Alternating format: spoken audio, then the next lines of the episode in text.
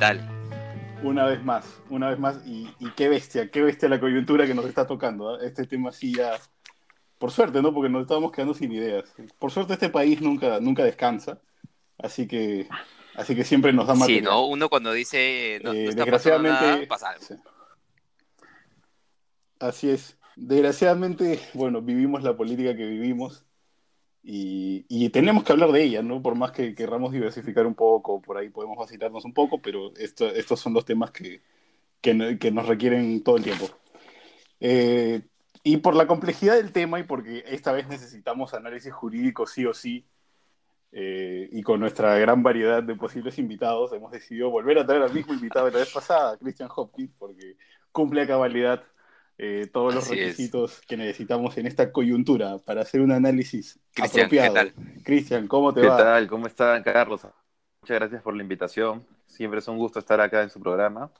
Este, y bueno, bueno. voy a aportar todo lo posible para que puedan entender la parte jurídica, al menos, de, de toda esta este colombrón este político. Sí, no, bueno, no solo la parte jurídica, ¿no? Yo creo que hay muy, muchos ángulos desde, lo que, desde los que se puede abordar este tema. Eh, y también definitivamente, sobre todo, el análisis político, porque aquí están habiendo gestos políticos que muy probablemente van a ser estudiados en los libros de historia en el futuro. Definitivamente. Dependiendo de la, de la versión de la historia. Definitivamente hay una muy delgada entre lo que es el derecho constitucional y este, eh, la política en sí. Entonces, Ahí es cuando encontramos este, este tema de, ¿cómo se llamaba? No poder distinguir en, qué punto está viendo política y en qué punto está viendo derecho constitucional. Así es, así es. No, sobre todo porque últimamente cuando hay este tipo de, este tipo de desencuentros entre, entre los poderes, comienzan a brotar constitucionalistas de todos lados. Así es, con interpretaciones extrañas. Sigue, sí. Sí, Sí, pero, pero bueno, hay, que aterrizar de todos modos las cosas y hay, que, y hay que dar un punto de vista necesariamente sobre lo que pasa. Comencemos como siempre con, una, con una, un recuento de los hechos, pero ¿desde cuándo? Bueno, esta historia se remonta a hace muchísimos años, concretamente el año 2016, en que casi toda una generación de millennials, de millennials peruanos acudió a las urnas a defender la democracia con su voto por un extraño partido llamado Peruanos por el Cambio que a la larga resultó ser una bolsa de gato. Finalmente se impuso Peruanos por el cambio en medio de una, de una campaña presidencial repleta de pullas y golpes bajos, en que, a mi juicio, los golpes bajos comenzaron desde el lado del partido que finalmente ganó. Y el resultado es el que tenemos ahora porque, bueno, ese es el, problema de, carecer de una cultura política, de haber vivido gobiernos que parecen parecen decididos a aniquilar a los partidos políticos y de tener que votar finalmente por agrupaciones en las que la gente que las compone no tiene puntos en común y resultan ser perro y pericote, perro, pericote y gato buscando, los, buscando jalar cada uno agua para su molino. Y ahí veías conviviendo a gente como Gino Costa con gente como Pedro Laechea. Ustedes no se acuerdan porque eran muy pequeños, pero Pedro Laechea y Gino Costa salieron del mismo partido. Y Martín Vizcarra también, imagínense ese es el resultado de la improvisación en la política. Y bueno, finalmente lo que tenemos luego de tantas crisis políticas artificiales y naturales es la coyuntura actual en la que se alza un personaje tan chabacano y tan desagradable como ese Richard Swing, al que ya todos hemos escuchado nombrar en la prensa, con el que han habido contratos por charlas motivacionales a funcionarios del Ministerio de Cultura que al parecer estaban desmotivados por una suma por una suma de 175.400 soles. Punto interesante y han sido... es que este, sí. Eh, este tipo es llamado Richard Swing hasta en los fundamentos de la moción de vacancia que se ha presentado hace poco. el documento la vez pasada, la vez pasada cuando y la vez pasada cuando daba declaraciones a la prensa a las 7 de la mañana se ponía a gritar con un berraco que él no es swing, que él es cisnero, que él mató a Richard Swing. Y bueno, uno de, uno de, sus, una de sus charlas del, del día 7 de mayo, imagínate, se llamaba Liderazgo Transformador Sapiensal ¿Y cuánto cobraba por la charla? 10.000 lucas. Debe ser muy bueno, ¿ah? Debe ser una charla de gran calidad. Como para cambiarle a uno la vida. Bueno, el día 25 de mayo, Magali TV, la firme, el programa, el nuevo programa Magali Medina, saca, saca a la luz el contrato de Richard Swing con el Ministerio de Cultura y inmediatamente, siempre reactivo, el gobierno de Vizcarra anula el contrato. Luego este, se descubre también en, en mayo que Richard Swing también había participado en la campaña presidencial de PPK y que desde el año 2018 habían pasado seis ministros por el ministerio, pero Richard Swing era inamovible. Luego, luego, a fines de mayo, renuncia, no sé si recordamos, renuncia la ministra Patricia Guillén señalando que con el tema Richard Swing había un escándalo. Claro. Y ahí salen audios, a partir de la investigación de la Fiscalía, el día 31 de mayo, salen unos audios que recordamos todos en los que Swing dice que él renunció a la ministra. O sea, se, se vanagloriaba se, bastante Se jactaba, de, y hasta ahora se sigue jactando de este, tener una importante influencia en Palacio y un importante poder de decisión. Y ese es un, un, tema que llama mucho la atención, porque este personaje es un impresentable en todo sentido. No sé si a ustedes les parece lo mismo o si estoy exagerando. No, la verdad es que a mí me inspira a sentirme motivado todos los días cuando... Pero cuando este pata, al, centro de labores. gira mucho en torno al yo, ¿no? O sea, en sus declaraciones siempre yo dije, yo le yo hice, yo le pedí, todo es yo, yo, yo, yo, yo. yo ordené, pues, yo mandé. yo, yo le dije, yo cerré el Congreso, o sea. Vizcarra está ahí porque yo lo llevé. Claro, o sea. Y sin mí no sería nada. Un dato interesante es de que Martín Vizcarra asumió la jefatura de, eh, de la campaña de PPK cuando este ya estaba este, incluso debajo de Barnechea. Eh, y ahí es cuando contrata a Richard Cisneros, Richard Swing. Con razón Entonces, pues. es la, la, trayectoria que tienen juntos va desde, desde la campaña, completamente. Y parece que la sapiencia de este sujeto permitió que PPK ganara las elecciones, ¿no? Entró y... Tal vez hubiera podido curar, tal vez hubiera podido curar el daño del chicharrón de Barnechea. ¿no? Debía ir a él. Falta de sabiduría.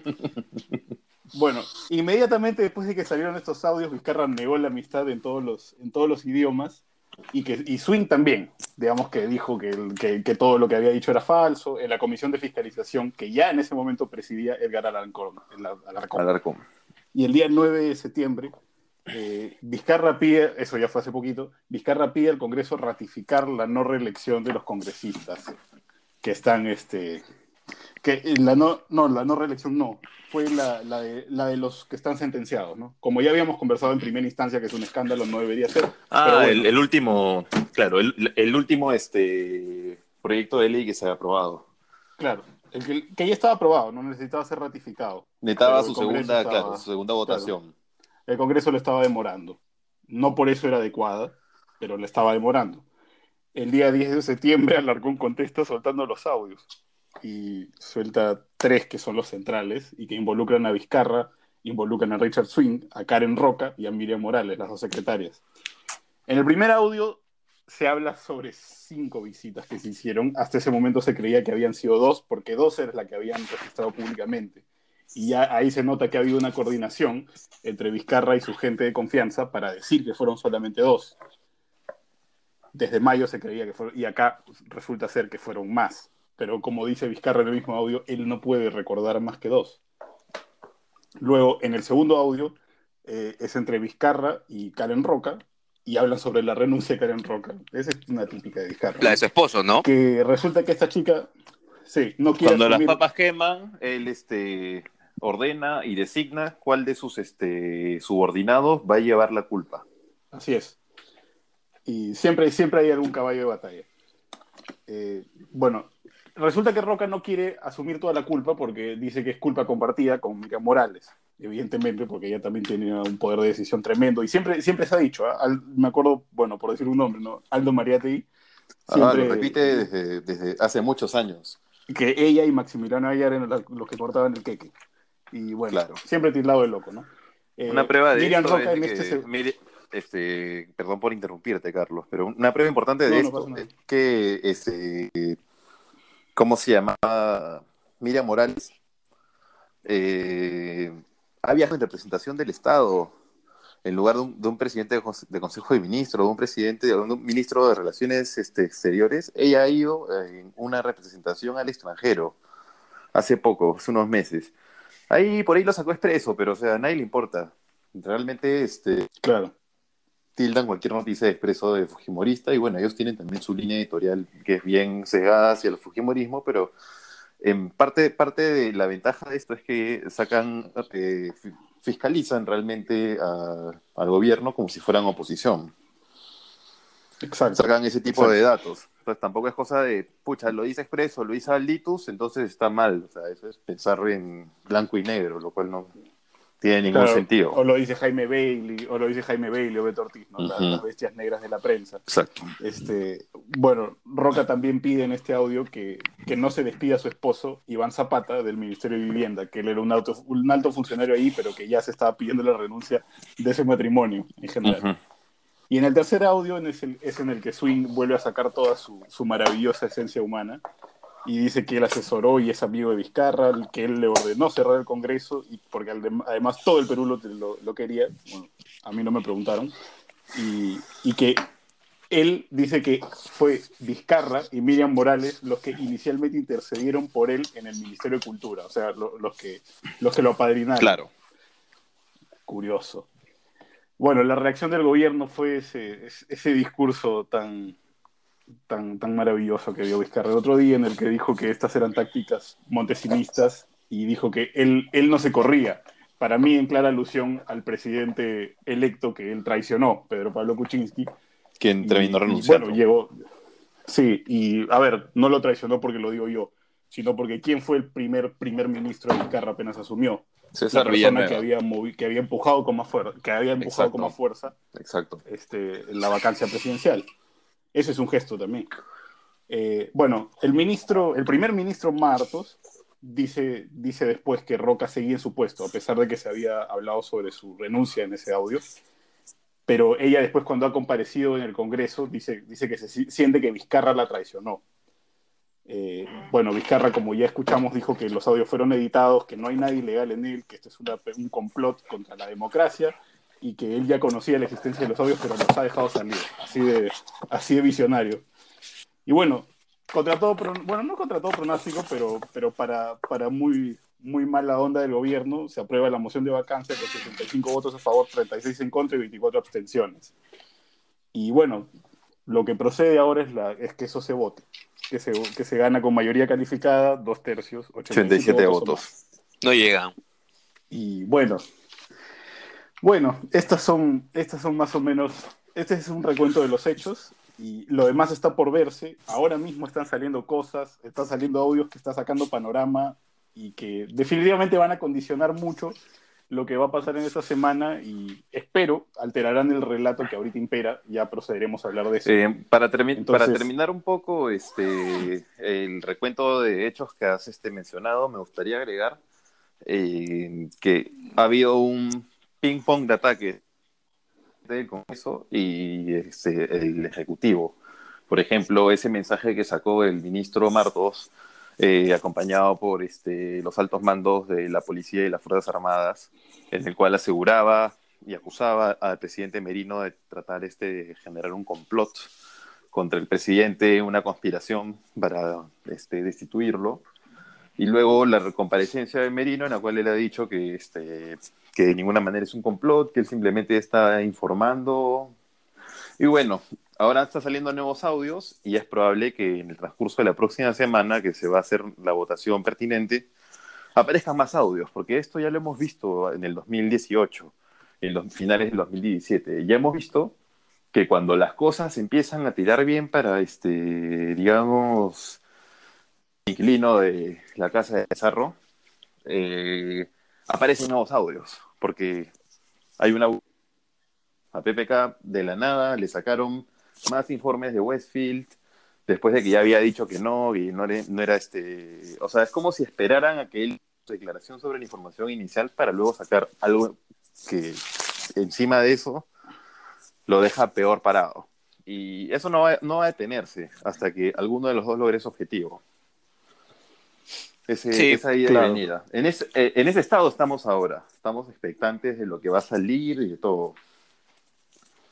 Al día de, al día de hoy yo creo que, que realmente, eh, o sea, las dos posturas que se han generado, pues, ¿no? En general, en, torno a la, clase política, que es apoyar o no la, vacancia, los que indican que están a favor de la, de la vacancia son en general UPP, que ha votado totalmente a favor, Podemos Perú igual, y por ahí tenemos, eh, bueno, Acción Popular, que siempre está votando dividido en general, y, tenemos en contra a los partidos de Fuerza Popular, FREPAP, a mí personalmente me sorprendió el FREPAP, eh, Somos Perú, el Partido Morado. Se chuparon. Sí, y eh, Frente Amplio, que ha votado también con tres en contra y cuatro abstenciones. Como vemos, UPP, de todas maneras, ellos van a votar por vacar a quien sea, a cualquiera que no sea Tauro. Y Acción Popular, pues tiene posturas divididas, ¿no? Y de hecho, tiene una, tiene una facción importante que se está votando a favor de la. Que, va mucho, va mucho de, por el sentido de que Merino es el que está como presidente del Congreso, ¿no? Y ellos tendrían, les conviene en ese sentido. Claro, y quién diría también que, fueran los fujimoristas los que dieran la sorpresa votando en contra, ¿no?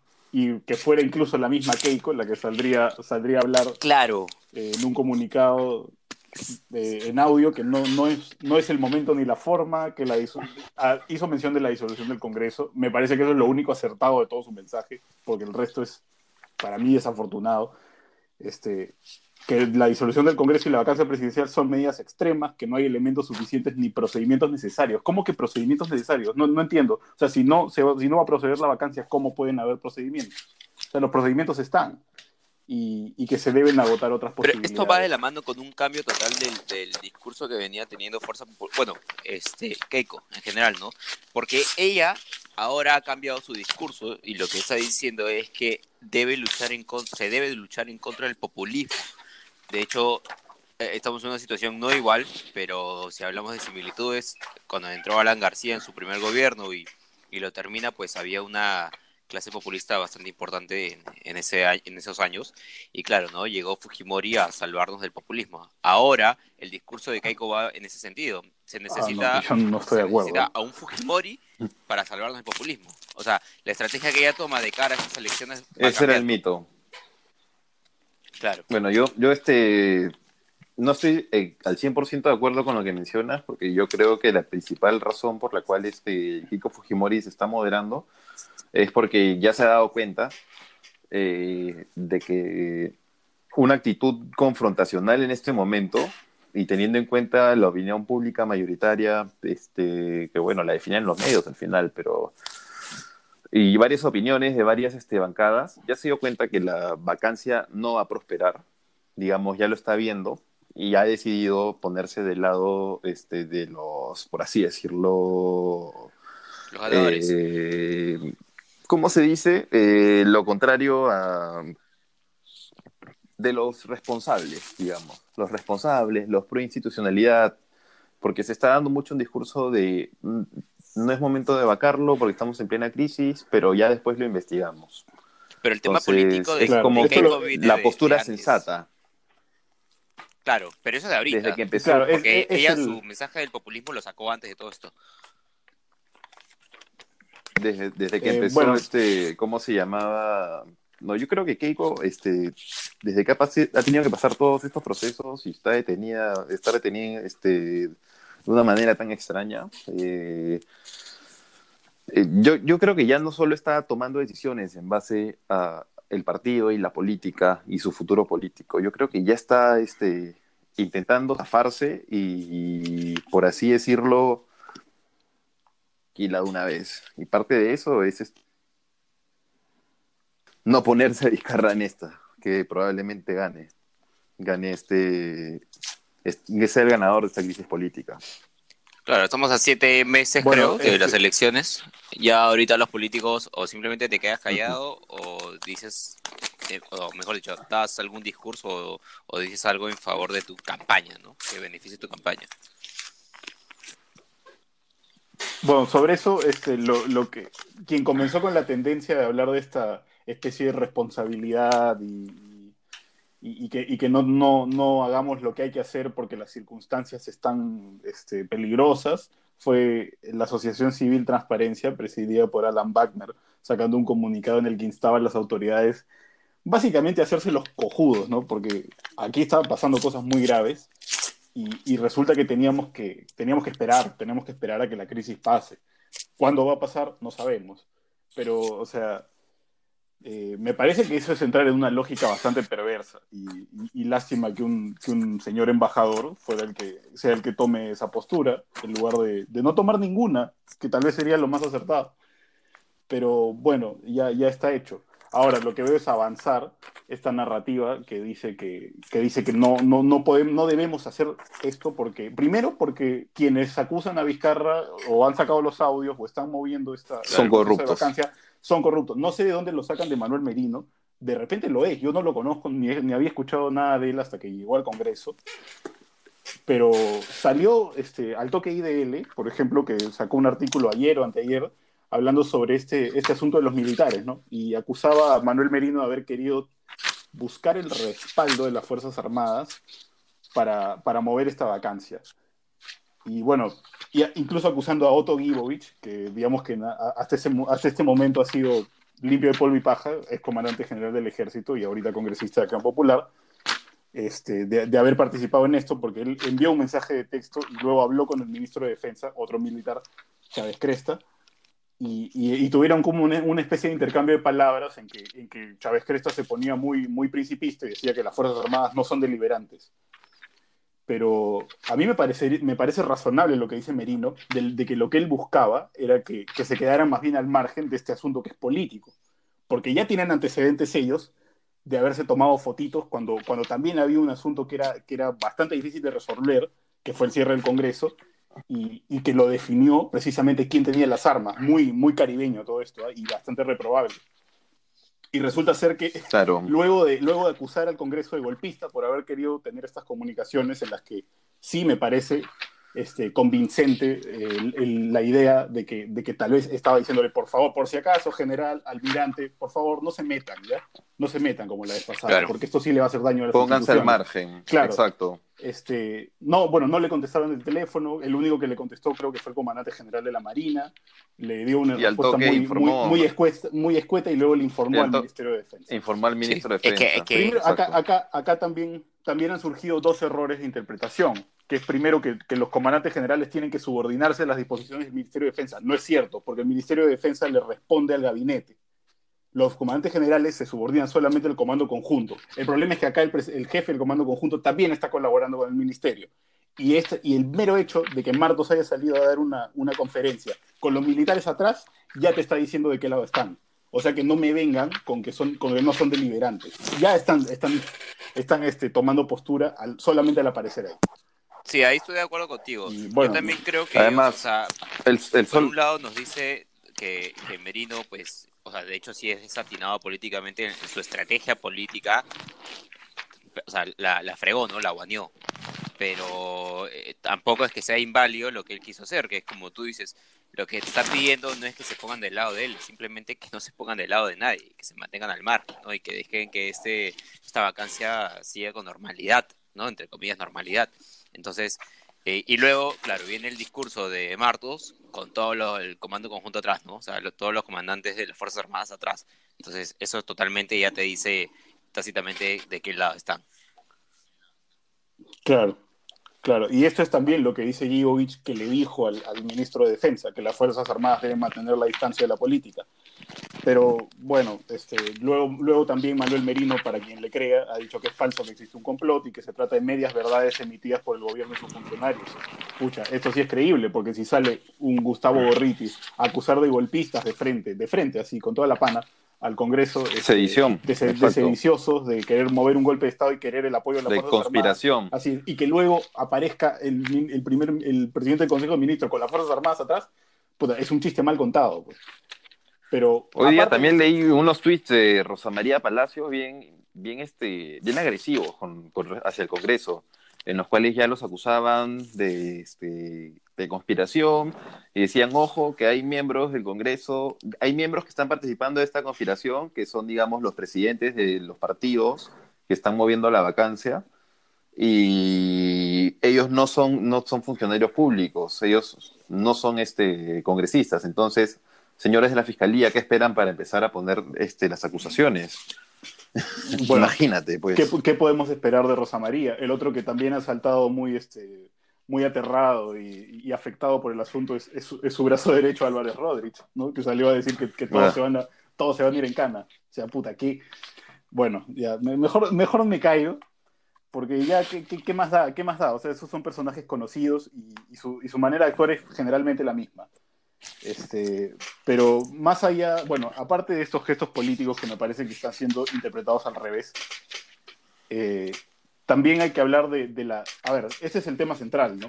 Una cosa es que, digamos, la vacancia no es conveniente, con lo que yo puedo estar de acuerdo. Incluso lo único que puedo confesar es que tengo miedo de la incertidumbre que esto genera, pero es, digamos que cualquier vacancia genera incertidumbre. La de PPK también, también lo hizo. La de Fujimori en su momento debe haberlo sido. La de Billinghurst en su momento debe haberlo sido. Toda esta digresión histórica la ha hecho este, hoy día mismo Domingo García Belaúnde en una entrevista. Y él habla, digamos que la razón por la que tiene vigencia un instrumento legal como la vacancia es porque ha demostrado cierta efectividad en momentos de crisis. Entonces no hay por qué rasgarse las vestiduras. Eh, eso es una cosa. Y lo segundo es que incluso él ha sido, eh, digamos, escogido por el Congreso para, para, defender no la conveniencia, la viabilidad de, la, de la vacancia. A ver. Ya en términos de técnica jurídica. Eh, claro, en términos de. Ajá. Bueno. Y bueno, este, también, obviamente, no, no faltaron, no faltaron los, los, los, este, los constitucionalistas palaciegos. Salió al toque Omar Cairo a decir que el audio, el audio no puede ser utilizado para ninguna decisión del Congreso. Se basó en el artículo 2, en el inciso 10 de la Constitución del 93. Y bueno, yo, yo de lo que entiendo, de mi humilde entendimiento de, leyes, es que no se podría utilizar en un juicio, en un juicio... En un proceso judicial. Exacto, un proceso judicial. Este es un proceso político. Pero la vacancia, la vacancia es, un juicio político. Es un proceso. Exacto. Eh, bueno, lo que yo te puedo comentar sobre este tema es de que, en primer lugar, hay una gran hipocresía de estos constitucionalistas este, anti-vacancia, porque eh, uno de sus principales argumentos para oponerse es, aparte del de los audios ilegales, el que la Constitución, eh, cuando habla de incapacidad moral permanente, y cuando fue redactada, el, constituyente quiso referirse a incapacidad mental permanente. Eh, eso puede revisarse en el diario de los debates y cómo se llamaba eh, los, las interpretaciones que han sacado los juristas que participaron en su momento en esa constituyente al crear esa, esa causal este, de vacancia. Es más, muchos este, constitucionalistas, independientemente de su posición que tienen contra Vizcarra o a favor de Vizcarra, desde hace varios años, desde la vacancia de PPK, están que dicen que este tema ha tenido que ser puntualizado por el Tribunal Constitucional hace mucho tiempo. Ha debido ser definido una vez. Sin embargo, los constitucionalistas que en este momento están en contra del uso de esta causal se quedaron totalmente callados cuando esta causal se utilizó dos veces contra PPK y se, dieron las mismas circunstancias, audios, audios e información este, filtrada de procedencia dudosa. No, no voy a decir ilegal porque la verdad no estoy tan empapado del origen de esos audios, del tema del origen de los audios, pero sí son de procedencia dudosa. También hubo, este, ¿cómo se llamaba? Hubo eh, grabaciones ilegales a altos funcionarios del Estado en, en, el momento que estaban, digamos, negociando los votos con Kenji, las obras públicas, este ministro de Transporte, ¿se acuerdan? Claro. Entonces, ¿dónde estaban estos constitucionalistas en ese momento? Calladitos. No les interesó en ese momento. Además de que otro motivo de espanto ahorita es, es que esto lo mueve Alarcón y Alarcón es un corrupto. Este, y no recuerdan que lo, que lo de PPK lo movía Moisés Mamani, que en paz descanse, además. ese, o sea, ese, ese, también era un personaje pintoresco, ¿no? no tenía nada de no tenía nada rescatable. Exactamente, entonces este, yo no entiendo cómo dice el dicho, por qué tanto brinco si el suelo está parejo, ¿no? Delincuente o no, o sea, eso no invalida el, argumento, ¿no? O sea, ahí estamos cayendo en una palabra. En eso estamos de acuerdo. vamos. En eso estamos de acuerdo. Y el que te diga lo contrario es un fanático. Yo, bueno, no, no, no sé si diría fanático, pero me parece que está siendo víctima de, sus sesgos, ¿no? Sobre eh, todo ahora que ya habría que abandonar la dicotomía de Fujimoristas malos versus este gobierno bueno, porque ya demostró el Fujimorismo que, el enfrentamiento no continúa a partir de estos dichos. Además, el, el, Fujiaprismo ya no existe a nivel de política este, fáctica, o sea, no tienen ni poder formal ni poder fáctico, ya no tienen ningún tipo de influencia, entonces... Ya no son nada. Exacto, por lo menos por ahora, quién sabe cómo, cómo vayan a desarrollarse en los próximos, en el próximo, este, en la próxima década, pues, tal vez se recuperen, tal vez desaparezcan para siempre, como varios partidos políticos antiguos del Perú. Pero en este momento, en este momento exacto, no tienen ningún tipo de influencia. O sea, están completamente nulificados. La poca influencia que tienen este, los fujimoristas en el Congreso no le están ejerciendo en contra del gobierno. Entonces, ¿a qué fujiaprismo nos referimos? Bueno, sí, exactamente, pero digamos que ahora la mafia, ¿no?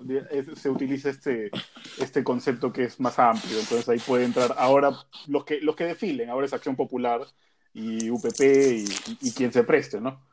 Eh, siempre, siempre hay alguna manera de, buscar al villano, y sobre todo por los dichos de, los, personajes que surgen, por ejemplo, este Salvador del Solar, que, que ya salió a decir que, la, que, la, mayor prueba de incapacidad moral es algo así, ¿no? En Twitter es, es, la, es la voluntad de promover una vacancia en plena crisis.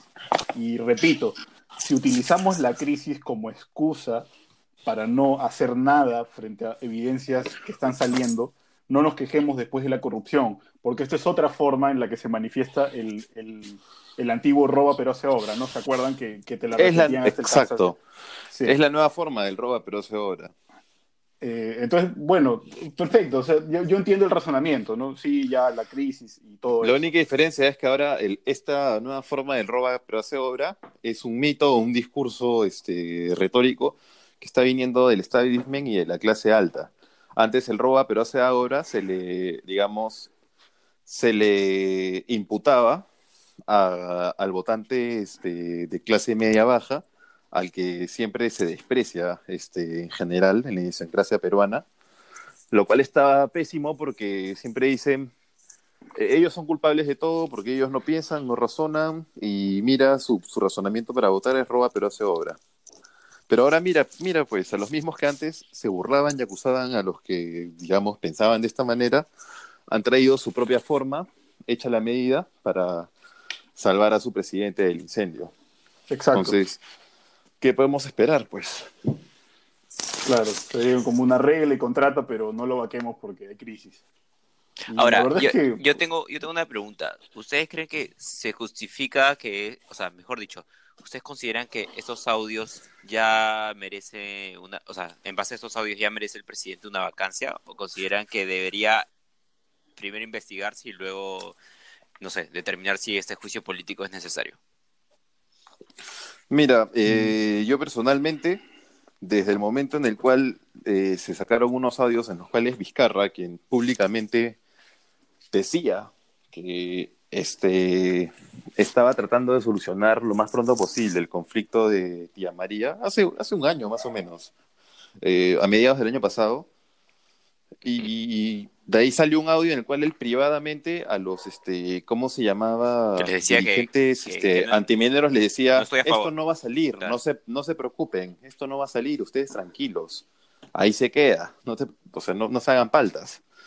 Y eso pasó por agua tibia, o sea, a nadie, le importó mucho, solo a los medios este, recalcitrantes, este, fujiapristas, por así decirlo. Pero en ningún medio importante, digamos, el comercio, la República, se le dio un rebote, un rebote a esto. Y eso también me parece indignante, pues. O sea, no debería ser así. Entonces, con estos audios, vemos que con más pruebas de que este presidente es un mentiroso. Y justamente el argumento para promover dos vacancias contra PPK fue que era un mentiroso. Entonces, ¿en qué estamos ahora? ¿Por qué a este presidente sí le perdonamos las mentiras? Y eso que podría incluso tener un caso de corrupción importante, pero al anterior, al anterior no. O sea, y hasta por menos. Lo vacaron por menos. Bueno, bueno, no lo vacaron, son los misterios. pero digamos que estuvo, estuvo Ya tenían los votos para la vacancia. Claro. Ya tenían los votos para la vacancia, ya se había decidido la vacancia, todos celebraron su renuncia. simplemente renunció porque, porque ya, ya no había nada más que hacer. Claro, porque ya está lastrando demasiadas cosas y sobre todo cuando, esto lo explicaba también Natalia Primo, ¿no? Hace unos días, que, que, esto, esto se trata simplemente de cualidades morales y por más que suene un poco puritano, siempre tienes que ponerte en la cabeza de, del común de la gente. O sea, es insostenible un gobierno, no tiene ninguna capacidad de negociación, un presidente al, que ya se le ha pescado mentiras tan flagrantes. Porque él es el que detenta el poder, precisamente. No lo puede y peor si no tienes bancada, ahí estás peor. Exacto.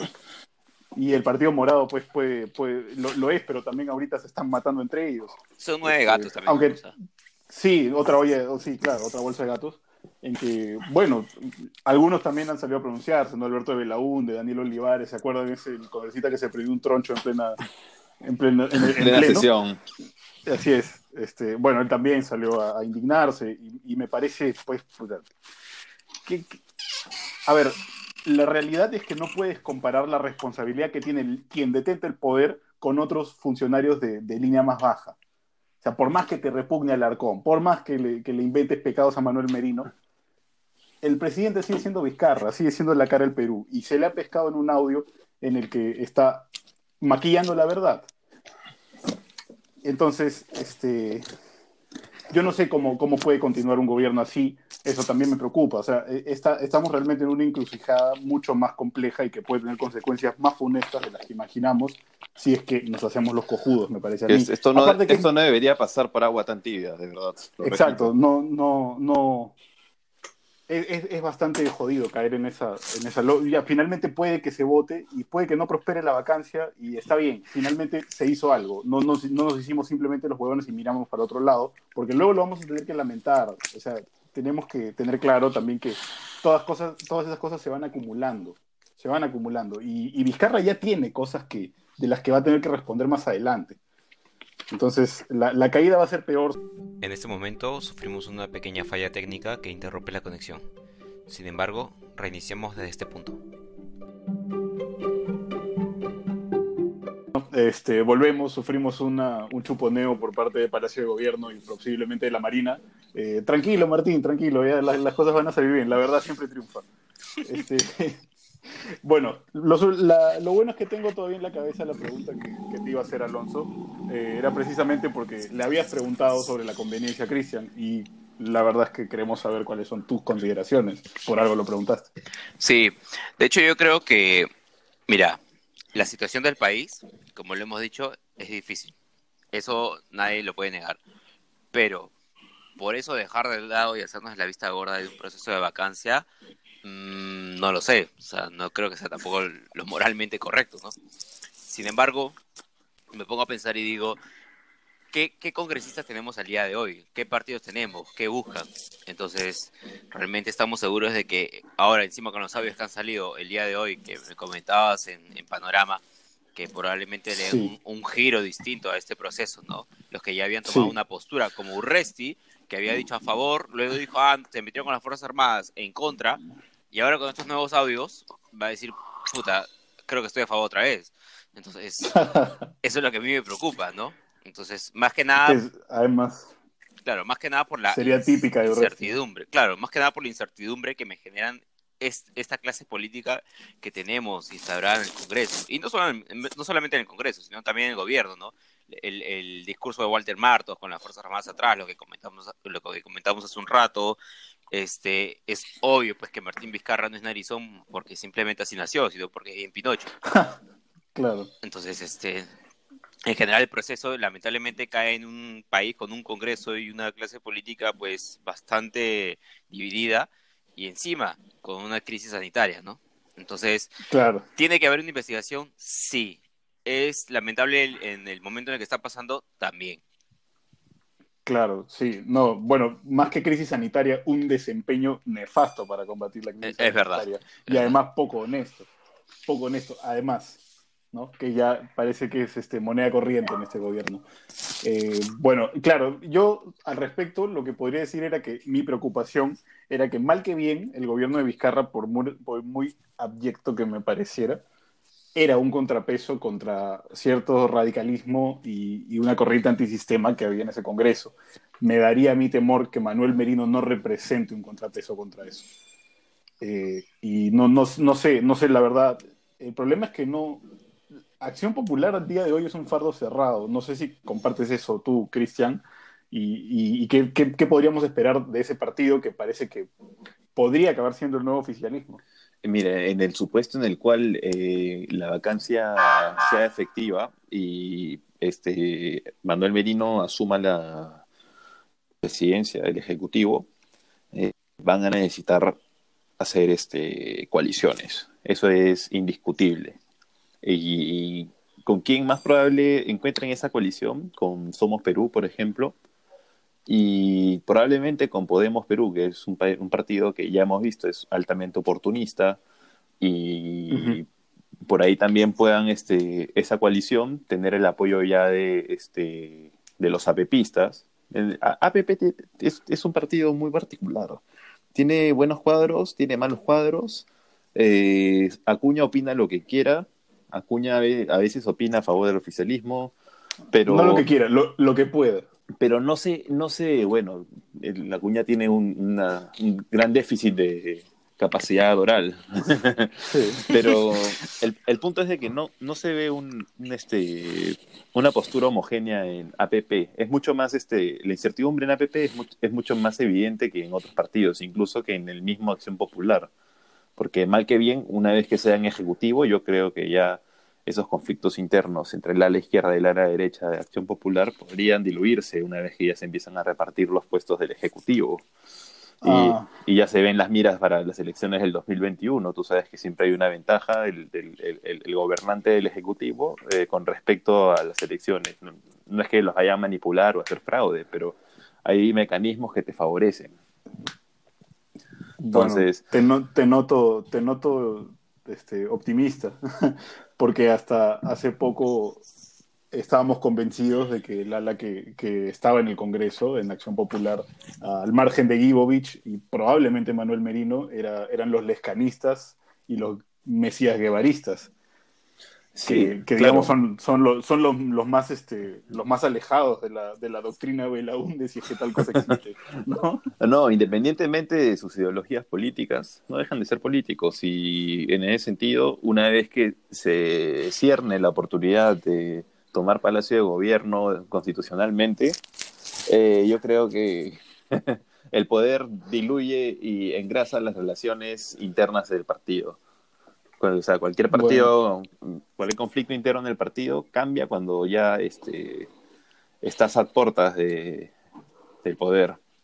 Es, una, es, una, es un análisis político que, que, te doy. No digo que vayan a ser unos buenos gobernantes, pero lo que te digo es que los conflictos internos del partido podrían diluirse, teniendo en cuenta que solo tienen 20 este, parlamentarios, si no me equivoco. Tienen la mayoría, pero por, para las justas. Necesitan una coalición y necesitan, antes de una coalición con otros partidos, una coalición interna. Estar, este, digamos, en la misma página. Porque si no, sus, este, esperanzas en las próximas elecciones municipales y elecciones este, presidenciales y congresales eh, están fritas. O sea, hasta ahorita como van, con todo lo erráticos que han ido, yo creo que no van a lograr conseguir este, repetir esa mayoría de, en escaños en el próximo Congreso.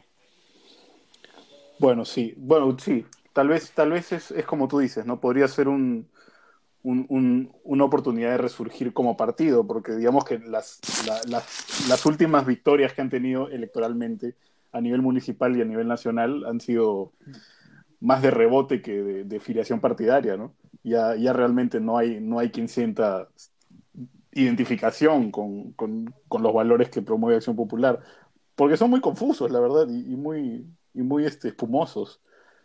Pero bueno, se, se basa más que todo en gestos, ¿no? Ahora vayamos a una al medio del asunto. ¿Va a ocurrir la vacancia o no?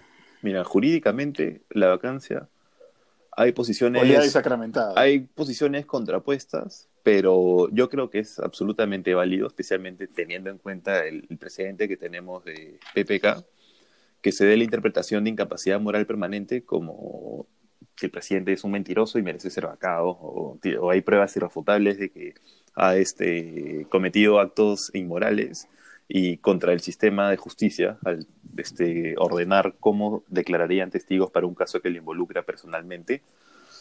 Y por otro lado está el argumento que comentaba hace un rato de que ese no es el espíritu de la Constitución y de que de ninguna manera debería ser así y de que no, no puedes usar este, audios o material probatorio ilegal para, este, para promover un proceso de estos. Y esto ya está al margen del, del, del, argumento de la gobernabilidad en, plena crisis. Esto ya es un tema estrictamente jurídico. Parece que Vizcarra va a llevar esto a una demanda competencial. Eh, tiene un TC donde ya hemos visto en su historial de fallos que es favorable a su gobierno. No es sorprendente porque la mayoría de estos miembros fueron elegidos por un Congreso de mayoría humanista. Eh, entonces, es muy probable que si ocurriera esta demanda competencial, se diera una nueva interpretación y se zanjara de una vez el, tema este de la incapacidad moral como lo que se decía que es incapacidad mental. Entonces, esta vacancia ya no tendría este avance. La pregunta es si se pedirá o no una medida cautelar.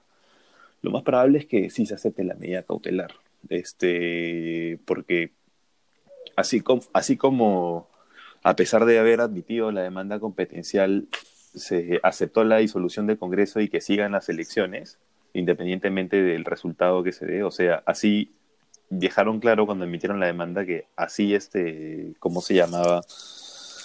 El resultado fuera desfavorable para el Ejecutivo, igual se iban a dar esas elecciones. Es probable que acá se haga lo mismo. Este, se detenga la vacancia con una medida cautelar y ya en unos meses cuando salga la convalidación de esta de, este, de esta traba por el Tribunal Constitucional a la vacancia, este, ya empiecen a saltar estos temas este, penales o judiciales que parece que la Fiscalía está muy dispuesta a promover contra los supuestos conspiradores.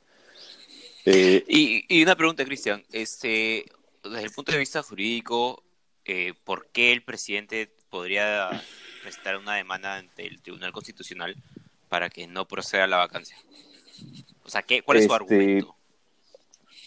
Bueno, eh, su argumento es que su argumento, su argumento este, podría ser el que se está dando una interpretación errónea de la causal de vacancia y que además están este, vulnerando derechos fundamentales del presidente a un debido proceso o una tutela jurisdiccional efectiva en el marco de, este proceso de vacancia, que bueno, finalmente es un proceso político, entonces ese argumento este, del, del debido proceso por las pruebas ilegales podría caerse, pero el tema de la interpretación correcta de la causal de vacancia sí podría detener este, este proceso de vacancia, este procedimiento de vacancia.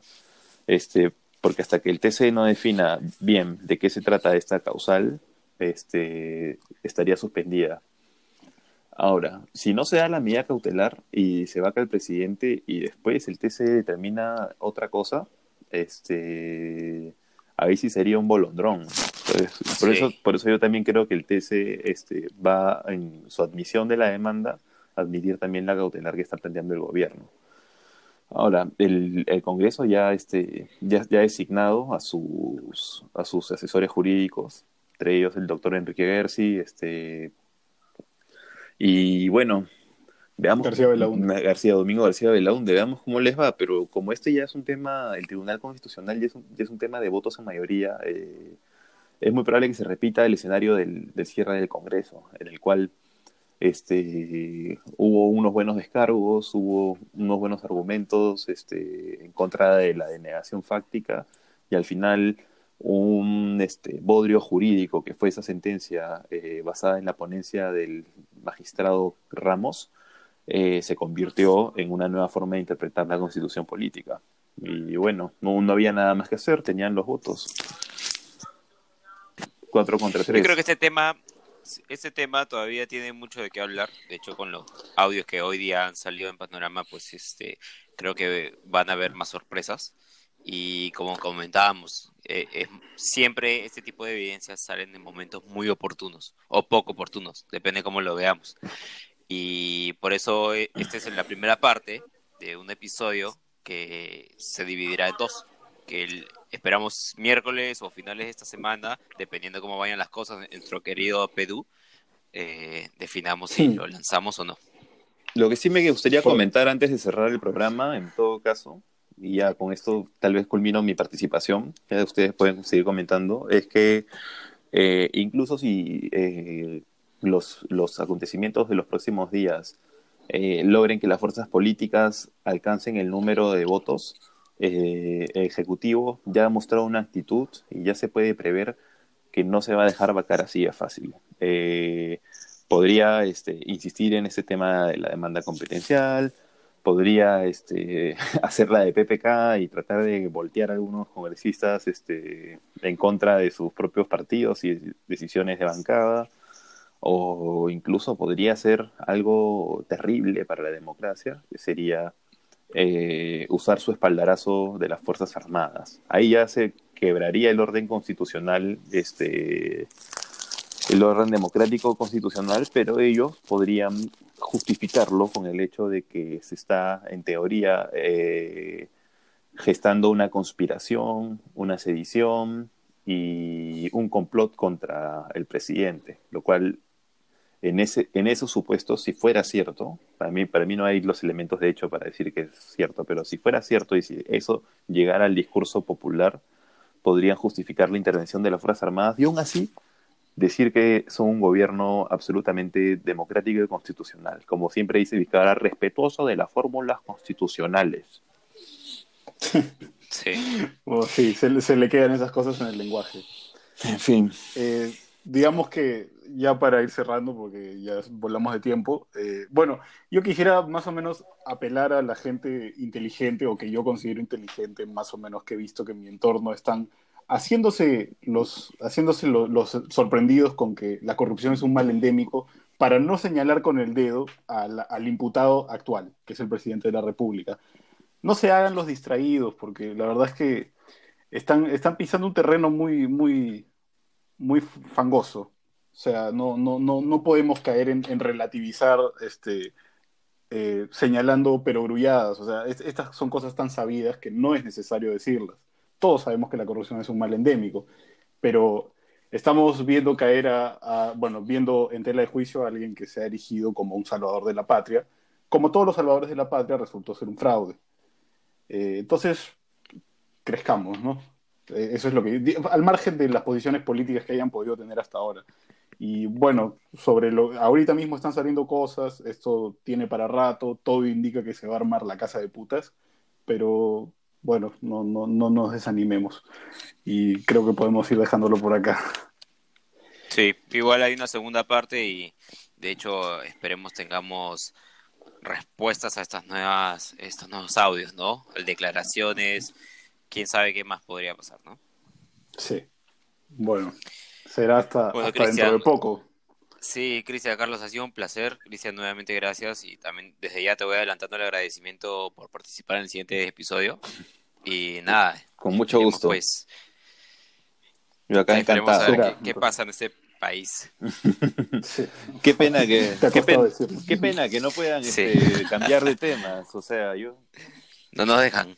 Sería increíble que poder hablar del clima, del turri, el, turri, el, turri. El turri, el turri, el turri. Para cuando pase la crisis, el turri es necesario. Pero lamentablemente este país no se detiene. Sí. Lamentablemente, tú lo has dicho. Será hasta la próxima catástrofe. Entonces. Hasta luego, muchachos. Buenas noches, compañeros.